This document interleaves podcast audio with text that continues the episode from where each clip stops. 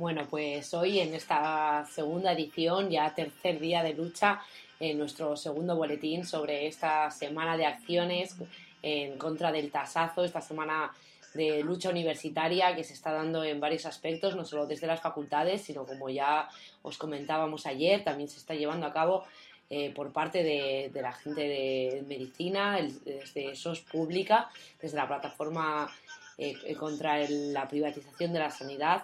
Se, ha organizado un encuentro estatal en, Madrid al que han acudido sobre todo estudiantes de, las facultades de medicina, farmacia y enfermería, pero también han acudido doctores y trabajadores de, en, distintos aspectos de, la sanidad.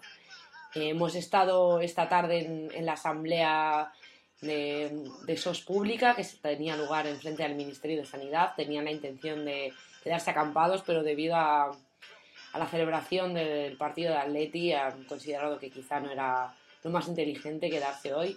Y mañana retomarán, mañana sí que, sí que hay intenciones de, de conseguir esa acampada que se mantendría hasta el día 12 y por el momento convocan a, a las 10 de la mañana a comenzar la jornada de charlas, eh, justo, repito, frente al Ministerio de Sanidad, es donde tendrán lugar estas charlas informativas sobre eh, los recortes, sobre la privatización de la sanidad, sobre esta nueva reforma de cómo afecta tanto a los trabajadores, a los médicos como a los estudiantes de medicina.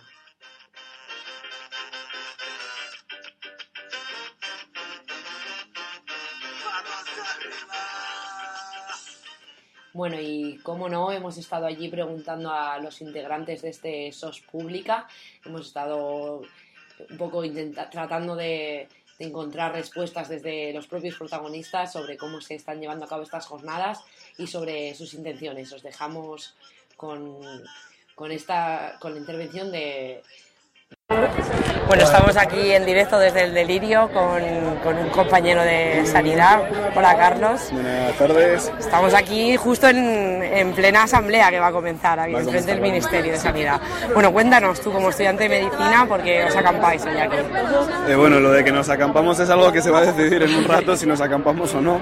Y el por qué, eh, básicamente porque creemos que las reformas son sumamente injustas y que hay otra forma de hacer las cosas y estamos muy preocupados por nuestro futuro, tanto laboral como por el futuro en cuanto a profesionales y los pacientes, lo que va a suponer la medida para la, reforma y, la desestructuración absoluta del sistema de salud tal y como lo conocemos.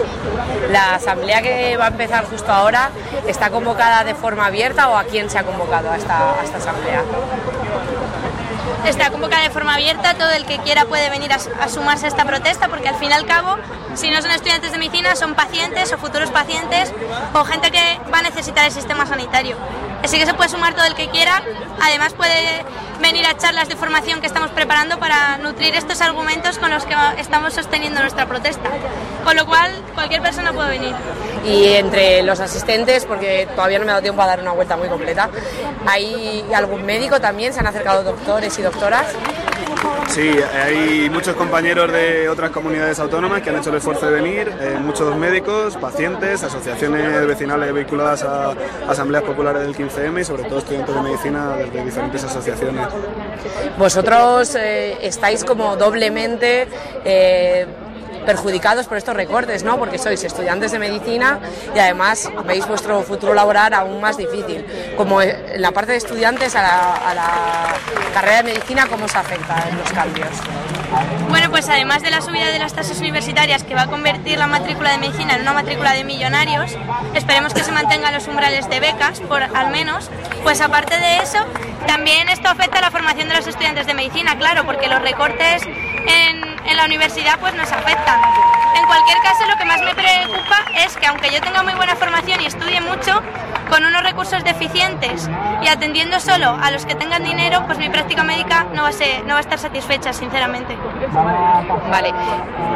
Ah, yo lo que quiero poner así como muy claro es que hace falta mirar la estrategia histórica de todo este proceso porque hay mucha coherencia en las acciones que están llevando a cabo los diferentes gobiernos, no solo este eh, y que no hay ningún tipo de fisura entre los procesos de privatización indirecta de la universidad con el Plan Bolonia, eh, por lo cual además estuvimos de protestas, eh, con la nueva forma de reestructurar la forma de financiación de las universidades a partir de los decretazos de las tasas y luego evidentemente el meter la mano en el pastel también en la sanidad. Son los dos ejes de, de servicios públicos fundamentales de cualquier estado fragua tras las luchas sociales y, son por lo tanto las dos cosas que, como tú dices, estamos eh, en los dos frentes, pero nosotros como estudiantes que estamos terminando vemos cómo ha cambiado la cosa desde que hemos empezado y cómo está cambiando la que aún no hemos empezado, que es el sistema sanitario y claro, en ese sentido pues estamos ahí bastante preocupados.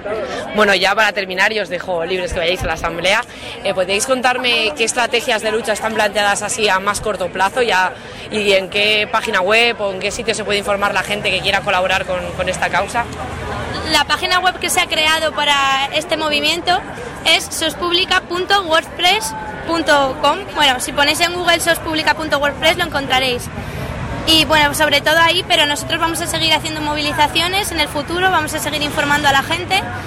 Le invito sinceramente a todo paciente y toda persona que tenga una esperanza en el sistema de, eh, nacional de Salud y en los derechos sociales que se acerque al Paso del Prado y que hable con nosotros, por favor. Yo, a ver, lo, lo que quiero, mi frase más importante hoy es que estas reformas sanitarias no son eficaces desde el punto de vista económico. Pero lo peor es el impacto en la salud que van a tener, en la salud pública. Porque la salud está en la, en la calle, en todas partes, en la medicina preventiva, que se está pasando totalmente por alto. Y está en una serie de aspectos sociales que si acabamos con ellos van a repercutir en, directamente en la salud.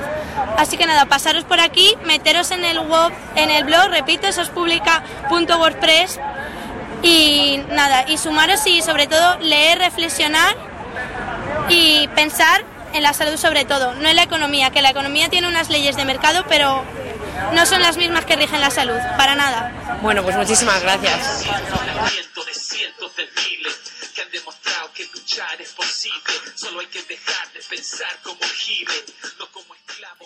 Bueno, pues eh, esto ha sido por hoy el boletín. Recordaros que las jornadas de, lucha seguirán durante toda esta semana, como nos comentaban los compañeros de, de SOS Pública. Mañana tratarán de volver a acampar. recordaros que durante toda esta noche hay encierros descentralizados en todas las facultades de Madrid, de todas las universidades públicas de Madrid, llamando a la huelga de mañana, que, finalizará la jornada de huelga con una manifestación que, sale a las 6 de la tarde de, de Atocha. Recordaros también que los sindicatos habían convocado a la misma hora a los profesores en una concentración frente al Ministerio de Educación, pero se invita al profesorado y al PAS a que acudan a la manifestación convocada por Toma la Facultad, ya que la intención es unir luchas y no, no regirse por, por los sindicatos que ya sabemos cómo, cómo nos la juegan luego, ¿no?